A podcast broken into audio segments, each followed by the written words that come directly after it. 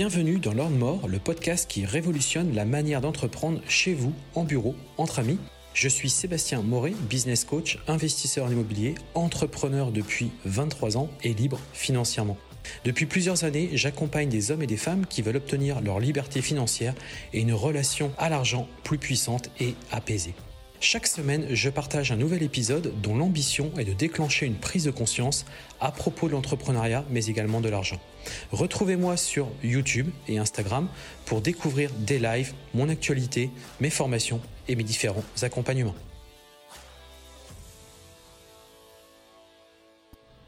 Bonjour à tous, j'espère que vous allez bien et que vous passez une excellente semaine. On approche donc du week-end, nous sommes vendredi 22 septembre. Bienvenue sur ce nouvel épisode, sur ce podcast que je livre depuis maintenant eh bien, un an. Voilà, ça fait un an que j'ai lancé ce podcast, un podcast où tous les vendredis vous avez un nouvel épisode.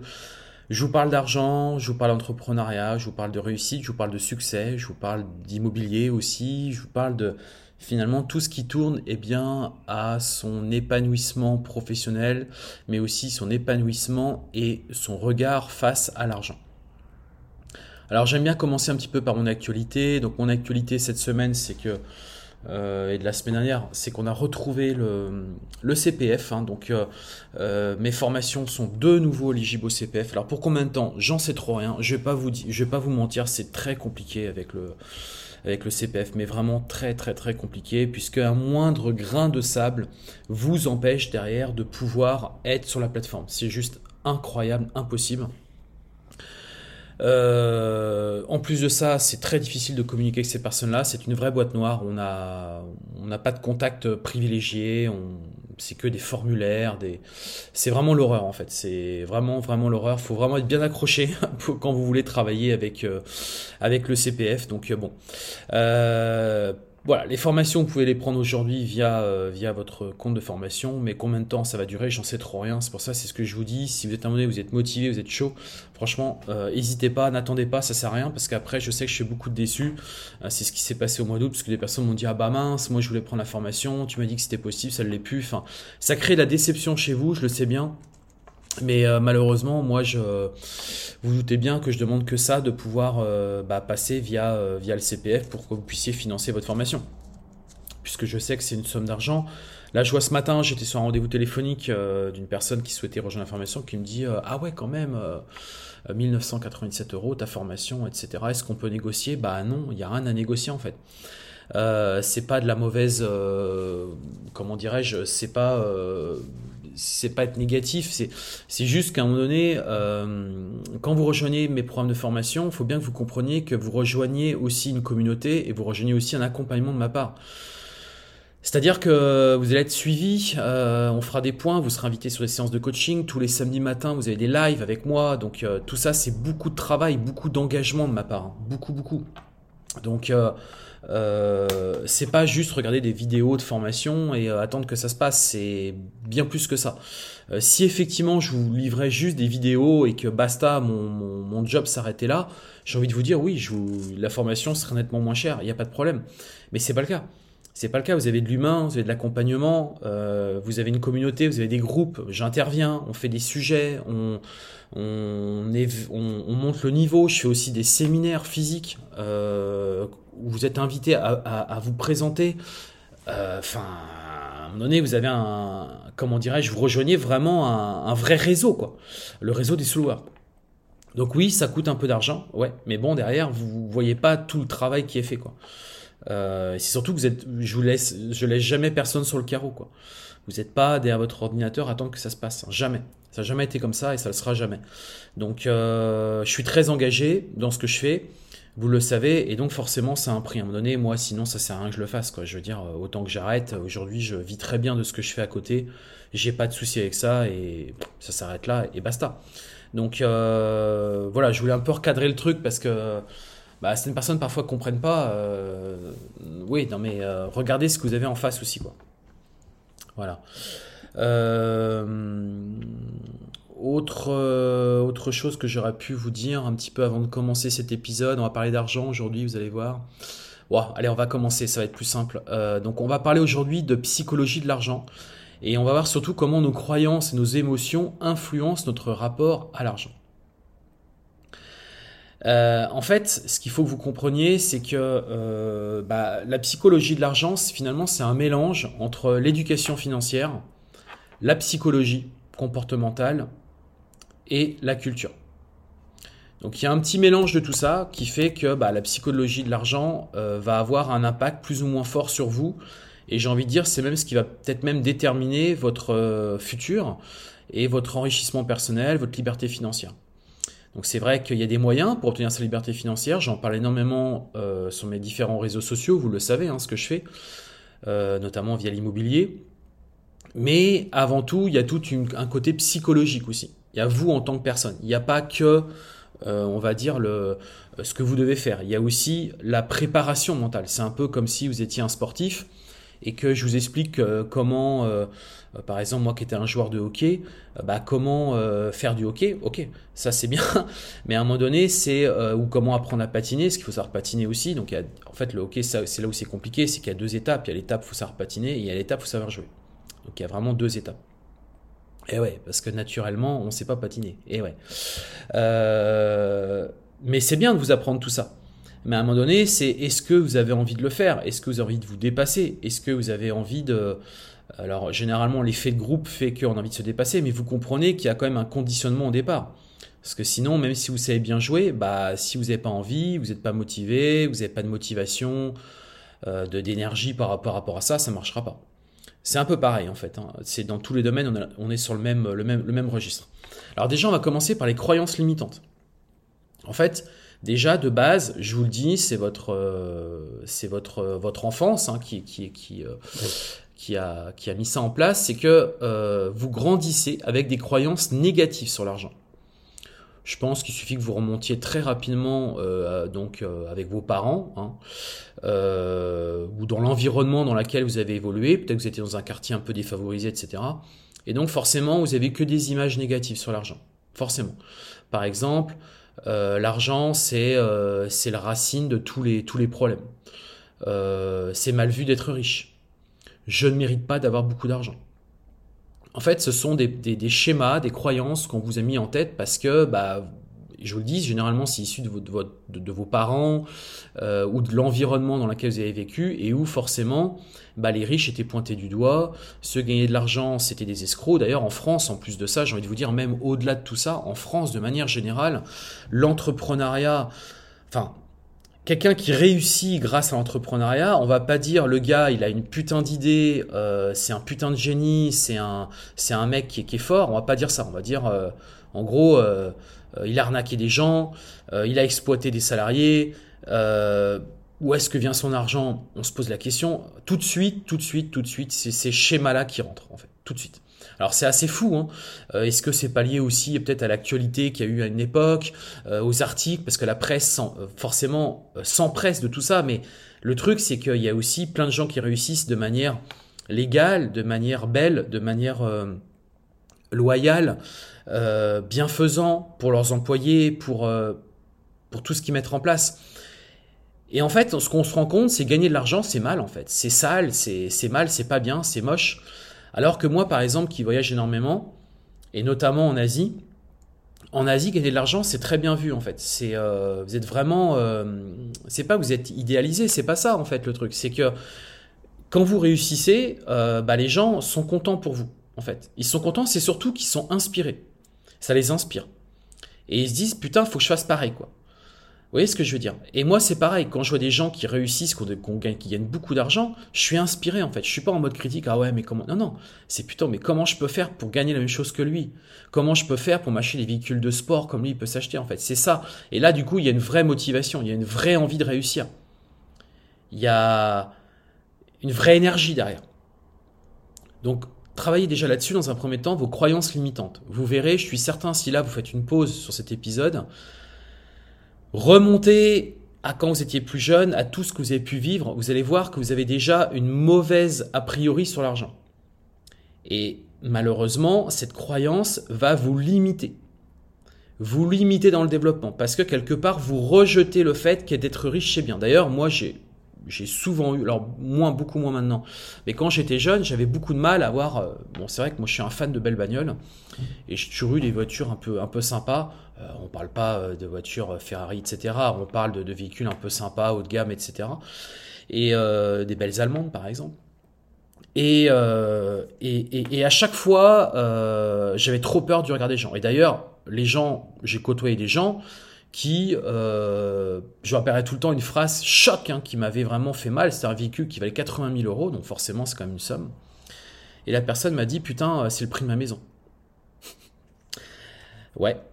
Euh, et ça, ça en jette un. Vous êtes en, repas, donc un repas, on va dire, avec de la famille, etc. Et la personne vous balance ça, en gros gros, un gros riche, quoi. Et, euh, et là, j'ai envie de vous dire, en fait, vous êtes complètement euh, hors, euh, hors circuit, quoi.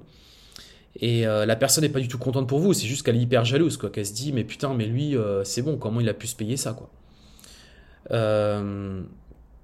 et ça, du coup, c'est vraiment, c'est, voilà, ça, ça, ça, ça, ça c'est vraiment des phrases choc que vous retenez pendant un bout de temps. Je vous dis, mais ça remonte à un paquet de temps, ça. Hein. Et euh, bah voilà, en France, on a malheureusement euh, une croyance limitante euh, pour beaucoup de gens, et moi le premier, et du coup j'avais plus envie d'avoir des véhicules, du moins je voulais plus avoir de véhicules haut de gamme, ou je voulais pas très peu les sortir parce que j'avais peur en fait du regard. Parce qu'à chaque fois, je voyais bien le regard était quand même très particulier sur mes véhicules. Voilà.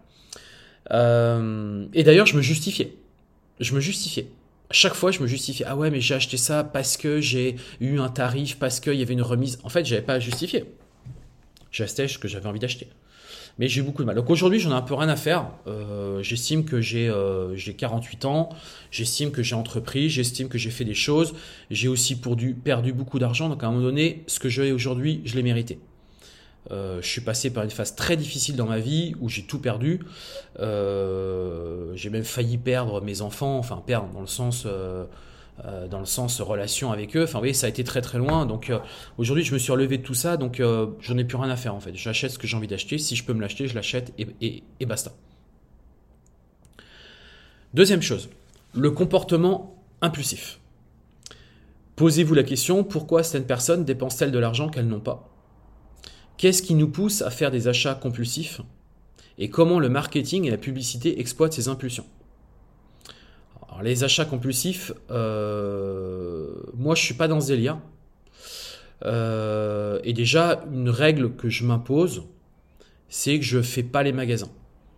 Je fais pas tout ce qui est magasin de fringues, etc. Je le fais que si je ressens le besoin de m'acheter quelque chose, ou alors il y a un événement particulier où je veux me faire plaisir une fois de temps en temps, je vais y aller. Mais sinon, je ne vais pas le faire. Contrairement par exemple à mon épouse, on va en parler très rapidement, qui en fait est quelqu'un qui est beaucoup pris dans la compulsion. Et c'est beaucoup euh, lié à ses origines, beaucoup lié à son histoire, à son éducation, où elle a beaucoup manqué, etc. Et du coup, chez elle, ça a développé ce sentiment compulsif où dès qu'elle a un peu d'argent, bah, elle veut se faire plaisir, quoi. Elle veut se faire plaisir parce que pas beaucoup d'argent amène que dès que vous en avez un tout petit peu, hop, vous voulez tout de suite euh, acheter quelque chose. En fait, il vous faire plaisir et c'est un besoin compulsif. C'est c'est un besoin très court terme, c'est un plaisir très court terme, mais ça redescend très très vite et donc le lendemain on remet ça. Donc moi déjà, euh, depuis le début, j'ai jamais été attiré par ça. Euh, je reste concentré sur mon travail, je reste concentré sur mes activités. Et je préfère, moi, euh, me faire mes petits achats. Moi, c'est plutôt à m'acheter des petites actions boursières que j'ai repérées, qui me plaisent plutôt bien. Et ça, ça me va bien. Parce que je me dis que là, au moins, j'ai placé mes, sous. Et je me fais plaisir, en fait. Hein. je vous le dis, je me fais plaisir en faisant ça. Mais vraiment. Et, euh, euh, même quand j'investis dans l'immobilier, etc., je me fais vraiment plaisir parce que j'ai vraiment le sentiment d'acheter quelque chose de, tangible qui va rapporter des sous. Euh, parce que finalement, les fringues, etc., je m'en fous complètement, quoi. Alors après, vous allez me dire, Sébastien, tu t'achètes aussi des belles voitures. Alors oui, c'est mon seul, on va dire, plaisir. Euh, ça coûte cher, ça coûte très cher. mais on va dire, c'est le seul moment où. Mais j'ai envie de vous dire, c'est pas très grave parce que moi, à un moment donné de ma vie, pour tout vous dire, euh, à un moment donné, j'étais vraiment pas bien et euh, j'étais vraiment râlé pas crête. Euh, je roulais en, Citroën Xantia et, on peut, et ça remonte il n'y a pas si longtemps que ça. Hein. ça remonte il y, a, 8 ans de ça, donc c'est quand même assez récent. Et je roulais en Citroën Xantia qui n'avait pas de climatisation. Enfin voilà, vous voyez ce que c'est comme type de véhicule, c'est quand même assez vieux. Je, roulais là-dedans. Hein. je, roulais là-dedans. Et, et d'ailleurs, mes enfants voulaient pas trop que j'aille les chercher à l'école. parce que forcément ils étaient un peu en mode, en mode honte. Mais je l'ai, accepté et c'était pas très grave et moi ça me dérangeait pas. Ça me dérangeait pas. Donc pour moi tout ça c'est pas un vrai problème. Donc du coup c'est vrai que je suis pas concerné par ça, ce comportement impulsif je l'ai pas. Euh, par contre, euh, sur une soirée, je peux me faire plaisir, acheter euh, la bouteille de champagne s'il faut, ou une très bonne bouteille de vin. là, je vais, je vais me faire plaisir. J'estime que c'est pas de l'impulsif, c'est c'est que là, sur un instant T, je suis bien, je, je, profite, je partage un bon moment, bah, je veux prolonger ce bon moment et je veux me faire plaisir et je me suis pas ruiné non plus. Mais par contre, il y a des vraies personnes qui ont des vrais problèmes par rapport à ça. Et dès qu'elles ont un peu d'argent, en fait, c'est de l'argent qu'elles n'ont pas finalement. Hein. Bah, plutôt que d'utiliser à bon escient ou de le, sauvegarder, de, on va dire de l'épargner, bah, malheureusement, elles vont tomber dans cette facilité. Parce que c'est céder la facilité, tout simplement. Hein. C'est vraiment. Euh, euh, bah c'est céder à, tout ce marketing qui est fait aujourd'hui, à cette publicité omniprésente, à toutes ces réductions. Bon, encore une fois, je vois bien, euh, les réductions, par exemple, vous avez Yves Rocher, je sais que ma femme fréquente énormément Yves Rocher, il y a tout le temps des, codes, des réductions, des machins, et quand il va, il a un cadeau, et elle te donne un sac, et dans le sac, il y a des échantillons, il te donne des, des, produits gratuits pour tester, et puis bah là, ce mois-ci, euh, c'est la semaine du machin, tu prends un produit, t'as l'autre à moins 50, enfin, en fait, euh, si vous prenez par exemple le modèle Yves Rocher, ils sont très très forts dans le marketing, mais vraiment très très très forts. D'ailleurs, c'est pas par hasard qu'ils ouvrent des boutiques dans le monde entier. Hein. Moi, j'en ai vu en Thaïlande, donc euh, c'est assez fou d'ailleurs, hein, Yves Rocher. Hein. On en parle très peu de cette boîte-là, mais ils sont très très forts dans le, couponing, dans, tout ça. Et, euh, et bah ça, c'est un excellent moyen d'aller chercher des, ventes en fait. Et, euh, et, et ça cartonne, je vous le dis, ça cartonne. Ils sont très forts. Ensuite, un autre thème c'est la peur de manquer. Donc la peur de manquer, ça peut pousser à des comportements d'épargne excessifs ou au contraire à des dépenses frénétiques. Euh, ça, je le vois et je, le, bah, je vous dis, moi, ma femme est, voilà, vient de, donc de, Thaïlande et c'est donc quelqu'un qui, euh, euh, bah, qui, est, une famille très très très modeste. Euh, voilà, et bon, moi, je vais pas rentrer dans le détail, mais euh, je vois très bien d'où elle vient et ce qui s'est passé dans sa vie et les douleurs qu'elle a eues sur un plan financier. Et ça a généré tout ça chez elle, cette peur de manquer, ces comportements impulsifs, d'ailleurs c'est fortement lié, ou au contraire, vous allez des gens qui vont avoir un sentiment inverse, c'est-à-dire qu'ils vont avoir tout le temps tendance à épargner et qui vont jamais se faire plaisir. Euh, moi, je sais que je suis un petit peu là-dedans. C'est-à-dire que j'ai tendance peut-être à être trop. Je sais que mes enfants me le disent, mais fais-toi plaisir, achète-toi des choses, etc. Mais c'est vrai que j'ai tendance à, épargner. Alors moi, je sors pas d'une famille modeste. Enfin, je sors d'une famille euh, classique en fait, français moyen. Mes parents étaient euh, ouvriers. Bon, voilà, je, sais que mes, parents faisaient très attention à l'argent. Quand on partait en vacances, l'été, c'était l'événement de l'année. On partait trois semaines. Euh, mon père, ils avaient économisé toute l'année pour faire ça. Euh, et après, voilà, il n'y a jamais de restaurant. On mangeait euh, très simplement à la maison.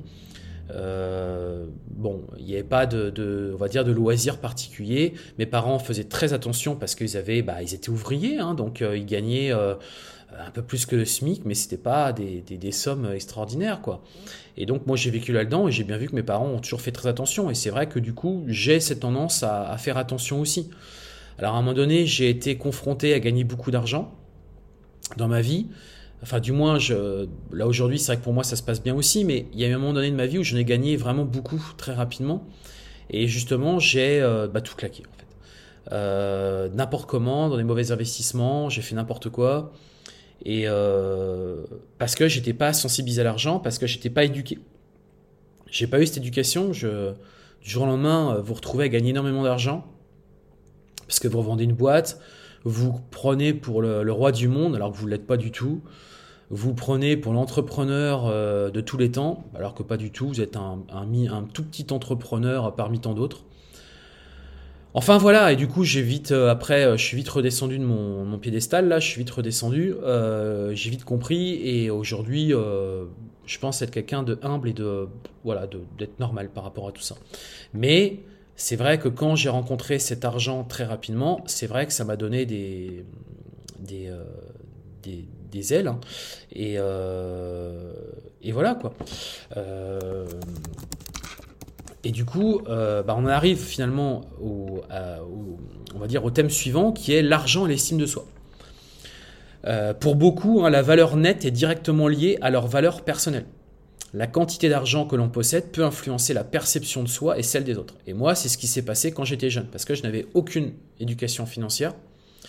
Et donc, ça m'avait clairement influencé. Ma perception de soi, je me, prenais pour... Euh, pour Steve Jobs quoi. Je me prenais pour euh, Bernard Tapie, je me prenais pour euh, enfin en gros, j'étais euh, l'entrepreneur de tous les temps. En fait, j'étais juste juste un petit entrepreneur quoi. Et et du coup, bah en fait, je me sentais invincible.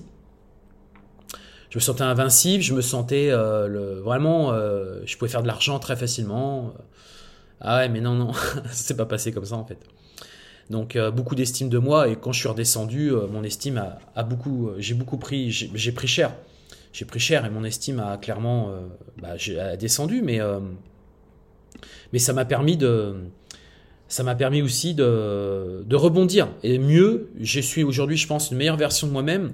J'ai énormément appris sur l'éducation financière. C'est pour ça qu'aujourd'hui, je peux vous en parler euh, vraiment ce que je connais bien. Franchement, je, vu d'où je viens, vu les, époques que j'ai pas, enfin, vu ce que j'ai traversé, je peux vraiment vous en parler, quoi. Parce que je vois beaucoup de gens euh, vous parler de choses et d'autres, mais ils n'ont jamais vraiment connu des moments difficiles. Et c'est là où vous apprenez, c'est là où vous construisez, en fait. Et c'est pour ça qu'aujourd'hui, je peux parler de tout ça assez librement, parce que j'ai connu les, les deux côtés. Les deux côtés. On arrive ensuite à l'effet de richesse. Lorsque les gens voient la valeur de leurs actifs augmenter, comme une maison ou un portefeuille d'actions, ils ont tendance à se sentir plus riches et peuvent augmenter leurs dépenses même si leur revenu réel n'a pas changé. Ça c'est vrai aussi. Parce que dès que vous commencez à avoir un peu d'actifs, bah, vous vous sentez riche et donc du coup vous dites bah vu que je suis riche, enfin pensez que vous êtes riche, je peux augmenter mes dépenses. Euh, ouais, mais euh, c'est un leurre. Tout simplement parce que tes, entrées chaque mois bah, n'ont pas augmenté pour autant. Donc là, il y a un vrai danger parce que ça veut dire qu'à un moment donné, il va peut-être falloir envisager peut-être de revendre vos actifs. Et ça, c'est pas ce qu'il faut faire. C'est pas du tout la bonne solution. Pas du tout. Euh, sauf si un jour il y avait un très gros coup dur. Mais malheureusement, revendre un actif parce que vous avez un train de vie qui est beaucoup trop important, ça c'est vraiment dommage ou de grignoter dans ses, dans ses épargnes. Et c'est ce qui s'est passé pour moi d'ailleurs à un moment donné. Et euh, ça, c'est vraiment une très mauvaise chose. On arrive ensuite à l'aversion à la perte les gens ont tendance à préférer éviter les pertes plutôt que d'acquérir des gains équivalents. C'est pourquoi certains s'accrochent à des investissements perdants bien plus longtemps qu'ils ne le devraient. Alors ça, je vous le dis, c'est vrai et je suis certain que vous, êtes confronté à ça au quotidien. Tout simplement parce que vu que vous voulez éviter de perdre de l'argent, bah en fait, vous faites des investissements qui sont foireux ou pas très osés ou très peu risqués, mais qui sont du coup des investissements perdants. Alors qu'à l'inverse, si vous étiez un peu plus euh, ouvert à gagner de l'argent, à prendre un peu plus de risques, eh bien, vous allez du coup forcément dépasser votre zone, on va dire, de confort. Hein, c'est un peu comme quelqu'un, pour, faire une comparaison, c'est un peu comme euh, être resté salarié en restant dans sa zone de confort, en limitant sa perte, bah oui, parce qu'en faisant ça, indirectement, on limite sa perte. Mais du coup, vous aurez jamais des gains importants. Vous en aurez jamais. Parce qu'en fait, vous n'avez pas pris cette dose de risque. Et donc, faire des choses qui vous limitent, ou par exemple faire des investissements qui rapportent très très peu, bah parce que c'est pas risqué et parce qu'en fait, vous voyez la perte. Donc, si vous voyez tout le temps la perte, même quand vous entreprenez, si vous visualisez la perte lorsque vous entreprenez, en fait, vous ne vous donnez pas la possibilité de réussir. Parce que vous ne visualisez que votre perte. Et donc, toutes vos actions, tout ce que vous allez faire, eh bien, malheureusement, ne vous donnera pas des résultats importants et vous amènera finalement à des gains équivalents de si vous n'aviez rien fait. Vous comprenez en fait la, logique de tout ça? On arrive ensuite à l'influence de la société. Comment la pression sociale ou le désir de garder le rythme peut conduire des décisions financières irréfléchies? Par exemple, euh, aujourd'hui, il y a forcément une pression sociale parce que vous êtes entouré d'amis ou de gens que vous côtoyez de près qui ont peut-être un certain niveau et vous dites, bah moi, faut que je sois au même niveau. Et donc, vous avez cette pression sociale de d'avoir de l'argent, de d'acheter un véhicule plutôt sympa parce que bah voilà vous êtes de voir votre voisin il a acheté une belle bagnole nanana et puis il va vous la présenter etc et vous forcément bah vous allez vous dire bah moi c'est pareil. Il me faut la belle bagnole aussi parce que bah lui il l'a et parce que voilà. Et c'est parce qu'il y a une forme de pression sociale alors en France on l'a un petit peu moins mais si je compare encore une fois par exemple avec euh, l'Asie il y a une très forte pression sociale très très très forte mais vraiment rien à voir avec ce qu'on vit en France je ne vais pas forcément rentrer dans le détail, mais c'est un truc de malade. Euh, parce que la, pression sociale fait que vous devez absolument réussir pour le montrer aux autres. En France, on l'a quand même beaucoup moins, mais il y en a quand même une quand même. Il y a une pression, il y a une influence de la société qui fait que vous devez absolument réussir, avoir de l'argent, avoir des belles choses, avoir des belles maisons, avoir le chien, euh, la belle situation de famille, les enfants, parce que socialement, euh, bah, c'est bien. Hein, vous rentrez dans le moule, vous êtes dans ce, dans ce système où il faut qu'on soit tous pareils. D'ailleurs, un truc qui, moi, qui me saoule, enfin, je, le vois moins en ce moment, parce que je regarde moins ça, mais à une époque, ce que je voyais énormément, c'est que quand vous regardez bien, quand vous allez. Euh, par exemple, un truc qui, me, que j'avais remarqué, c'est que quand on allait sur les autoroutes, par exemple l'été, qu'on partait, en fait, regardez bien. Euh, ils ont tous les mêmes bagnoles, en fait. Euh, ils ont tous des. Euh, alors maintenant, c'est des. Alors à l'époque, c'était des véhicules. Ils n'existent plus maintenant, mais aujourd'hui, par exemple, c'est beaucoup des, Peugeot 3008, c'est beaucoup de Renault Scénic. Pourquoi? Parce qu'en fait, c'est du, le véhicule du, français moyen. C'est le véhicule pas trop cher, sympa, familial, etc. Alors oui, il convient aux situations. Je suis pas en train de faire un jugement de valeur, mais ce que je veux vous faire comprendre, c'est qu'en fait, bah, quand vous regardez bien sur la route, quand vous partez par exemple le week-end, euh, quand les gens sont en vacances, donc c'est les familles, bah en fait, vous, voyez, vous allez voir plein de véhicules comme ça, mais plein, plein, plein. Euh, en fait, c'est tous les mêmes. Et moi, je me dis, mais putain, mais non, non. Moi, je, refuse de rentrer dans ce moule. On est tous pareils. On a tous une maison, un chien, marié, deux enfants, trois enfants. Euh, la voiture, la même que mon voisin, lui il va faire du sport le matin, il va courir, bah moi je vais courir aussi. Putain, mais non, c'est bon, euh, on peut un peu avoir une vie un peu différente. Moi, je refuse de rentrer dans ce schéma. Et ça, c'est une vraie influence sur vous. Et donc, du coup, ça impacte vos décisions. Réfléchissez à ce que je viens de vous dire là, vous verrez. Ensuite, on arrive à l'argent dans les relations. Comment l'argent influence les relations Que ce soit en couple, en famille ou entre amis. Les conflits autour de l'argent sont courants. Je pense que vous avez déjà dû vous prendre la tête avec votre conjoint ou votre conjointe sur l'argent. Forcément. Parce qu'en fait, on a une relation à l'argent qui est complètement différente en fonction des gens, mais aussi, euh, c'est clairement que ça a un impact dans votre vie de tous les jours. Avec vos amis, parce que par exemple, bah, c'est très souvent, hein, vous partez par exemple en vacances avec des amis, je suis certain que vous avez forcément une réflexion que vous avez faite à, votre compagne en disant Ouais, t'as vu, putain, il est radin, euh, c'est moi qui ai payé tel truc, il a rien payé. Euh, et d'ailleurs, moi, je vois bien dans le cercle de personnes que j'ai, c'est vrai que c'est souvent que, en fait, euh, il y a des sujets d'argent, quoi, et qu'on n'est pas forcément d'accord. Euh, et ça, c'est, ça peut vraiment être compliqué. Alors, quand je vous dis tout ça, euh, le problème dans le couple, hein, ça peut vraiment mettre à terme hein, au couple, hein, clairement. Vous pouvez faire sauter votre couple avec ça. Mais là où on va plus loin et là où on va se rapprocher un petit peu de, bah de, la thématique de ce podcast, c'est l'entrepreneuriat, c'est dans l'association. Eh ouais, dans l'association, ça peut avoir un impact très négatif. Parce que vous pouvez très bien avoir un associé qui a envie d'investir en permanence, alors qu'au contraire, vous, vous voulez plutôt gagner de l'argent à vous à titre perso. Et, l'inverse. Vous voyez ce que je veux dire? Et du coup, là, ça, ça a un impact très fort. Et ça va complètement changer la relation avec votre associé. Et in fine, bah, est-ce que la relation va réellement perdurer quoi? Donc ça c'est pareil, je vous le dis, dans la psychologie de l'argent, les relations, va falloir que vous fassiez super attention parce qu'on a tous un rapport à l'argent qui est complètement différent à, compenser, à commencer par votre conjoint ou votre conjointe. Et après il y aura votre famille aussi, les amis, et puis bah, il y aura euh, vos associés futurs. On arrive ensuite à l'éducation financière, donc la manière dont les individus sont éduqués ou non sur l'argent pendant leur jeunesse peut avoir des effets durables sur leur comportement financier à l'âge adulte. Donc là, j'en ai déjà parlé suffisamment en amont. Euh, moi, personnellement, j'avais aucune éducation financière, donc c'est pour ça que je me suis ramassé violemment. Euh, Aujourd'hui, j'ai vraiment cette éducation financière. Là, je le sais. Hein, moi, je l'ai vécu par l'expérience. Euh, pour certains, je pense qu'il faut vraiment que vous la viviez par l'apprentissage. Je suis là pour vous apprendre ça justement dans mes formations, dans mes accompagnements que je peux faire au quotidien, dans ce podcast. Hein. Donc je pense que je vous amène à cette éducation financière et j'espère que j'ai un effet positif sur vous. D'ailleurs, vous me direz, vous m'enverrez un petit message privé si vous pouvez. Ça fait toujours plaisir.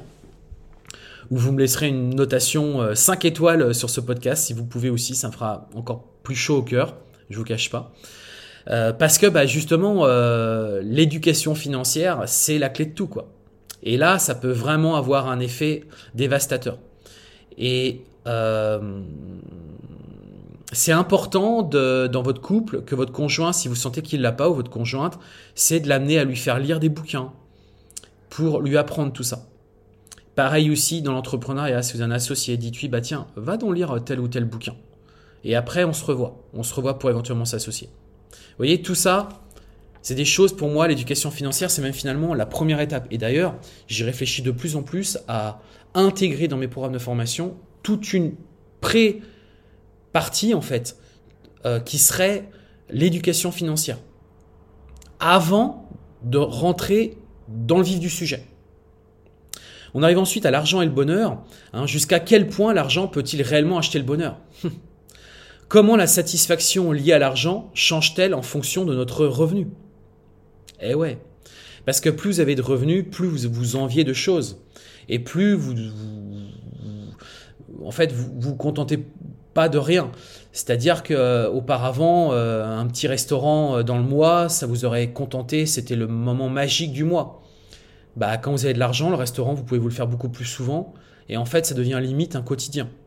vous voyez, faut faire attention, faut pas tomber dans ces travers. ou par exemple, chercher une belle bagnole, au bout d'un moment, vous devenez en mode un peu, bah voilà, c'est une belle bagnole parmi tant d'autres. Bah ouais, mais non, c'est quand même un, un beau jouet que vous avez entre les mains. Mais j'ai envie de vous dire, tout est comme ça. Tout est comme ça.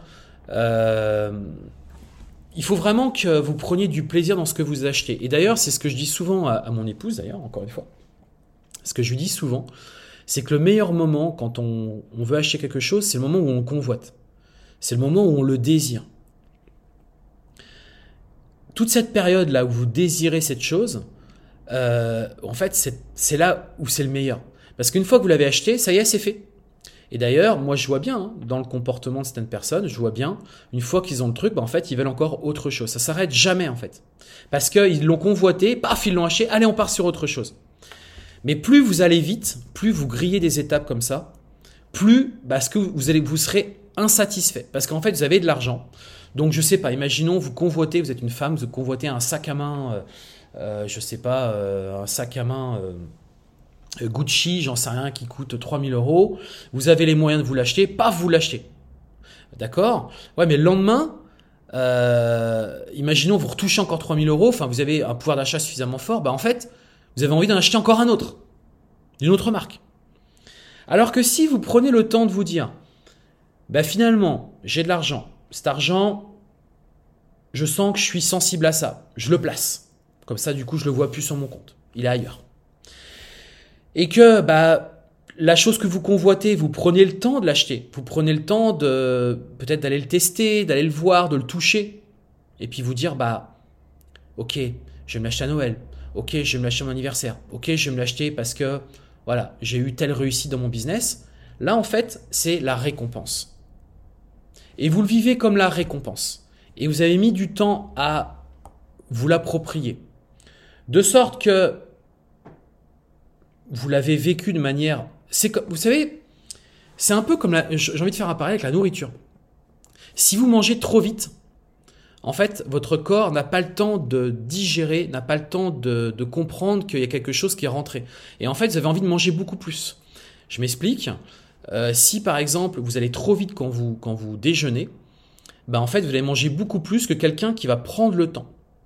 Si vous prenez le temps de manger les choses, le corps a le temps de l'intégrer et du coup vous serez plus vite rassasié. Ça, c'est une, technique qu'on utilise pour ceux qui veulent perdre du poids, bah, comme moi par exemple, de prendre ce temps de manger. Et quand vous le faites, vous allez voir, vous êtes plus vite rassasié. C'est la même chose en fait sur euh, le quotidien, d'accord? Sur les produits du quotidien, donc l'argent et le bonheur. On arrive sur un dernier thème et on va terminer euh, cet épisode sur ça. C'est les biais cognitifs. Par exemple, le biais de confirmation, c'est-à-dire que chercher à interpréter des informations de manière à confirmer ses croyances préexistantes peut influencer la manière dont les gens gèrent leurs investissements. Ce que je veux dire par là, c'est que parfois, euh, vous cherchez à confirmer votre, euh, votre défaillance. C'est-à-dire que du coup, pour vous conforter dans ce que vous faites, vous cherchez à... D'ailleurs, c'est très souvent, vous verrez, quand il y a des gens qui veulent vous faire passer un message, euh, qui veulent euh, vous dire quelque chose, ils vont dire, bah tu sais, il y a un tel aussi, il pense comme moi, il y a un tel... Non mais d'accord. Et ça, ça c'est le truc, moi, qui m'horripile. Quand quelqu'un me dit, tu sais, il n'y a pas que moi qui pense ça. Ça, ça me tue en fait. Parce que c'est une façon d'influencer et de dire, tu vois, ce que je te dis, c'est vrai, quoi. Bah non, je suis désolé, ça veut rien dire du tout, quoi. C'est parce que Duchemol, un tel t'a dit que bah, il pensait comme toi, que c'est la vérité, quoi. Ça n'a rien à voir. Ou même s'il y a trois personnes, ça n'a rien à voir. Ça n'a rien à voir. D'accord? Et ça, c'est un truc que j'aime pas du tout chez les gens, parce que ça, c'est une façon indirecte de manipuler la personne. Et ce que je veux dire par là, c'est que vous-même, vous pouvez, sans le faire exprès, pour motiver tel ou tel investissement, vu que vous êtes, euh, vous êtes dans une croyance, eh ben en fait, cherchez à démontrer que bah, ce que vous dites est vrai et votre investissement que vous faites, il est bon. Donc vous allez tourner autour. Et en fait, votre recherche va être complètement influencée. C'est-à-dire qu'elle ne sera pas pertinente du tout. Donc moi, ce que je vais vous recommander, c'est au contraire peut-être déléguer cette recherche à quelqu'un d'autre qui a, qui a beaucoup plus de recul et qui du coup va dire non mais attends, euh, ce que tu fais, en fait, c'est pas bon quoi. Et du coup, tu ferais mieux de faire autrement, d'investir autrement, de gérer ta boîte autrement. Parce que du coup, cette personne aura un regard complètement externe. Donc ça, c'est un piège aussi, il faut faire super attention, parce qu'on peut y tomber très facilement. Euh, et, je voulais vous le partager. Voilà, on a vu 11, 11, 11 thèmes, 11 points, justement, sur la psychologie de l'argent. J'espère franchement que cet épisode, il vous a plu, qui vous a fait avancer, qui vous a fait euh, bah, vous développer, qui vous a ouvert les yeux, qui vous a bah, fait avancer. Franchement, c'est vraiment l'objectif. Euh, moi, ce que je vous propose, bah, c'est qu'on se retrouve la semaine prochaine hein, pour, un, prochain épisode. Euh, semaine prochaine d'ailleurs, je vais tenir jeudi à 20h un webinaire sur Guest Lucky. Je vais vous présenter en, pour la toute première fois Guest Lucky, mon channel manager. Euh, vous voyez le lapsus, qu'est-ce qu'il n'est pas bon? Euh, non, je vais vous présenter semaine prochaine Guest Lucky qui n'est pas un channel manager justement, qui est un CRM, un ERP, pardon, putain, je vais y arriver, qui est un ERP, donc un logiciel qui va vous permettre eh bien, de prendre euh, en gestion votre entreprise de nettoyage, de conciergerie, de sous-location, votre société de location courte durée. J'en parle jeudi soir. Donc, ce n'est pas un chain manager et c'est un ERP, hein, donc un logiciel de gestion pour votre entreprise. J'en parle jeudi soir à 20h. Donc, venez. Vous trouverez le lien sur, euh, tout simplement sur, sur, euh, vous allez pouvoir vous inscrire à cet événement qui, j'espère, va vous plaire. Les amis, je vais vous laisser. Je vais vous souhaiter un excellent week-end et je vous donne rendez-vous eh bien, semaine prochaine. À très bientôt. Ciao, ciao.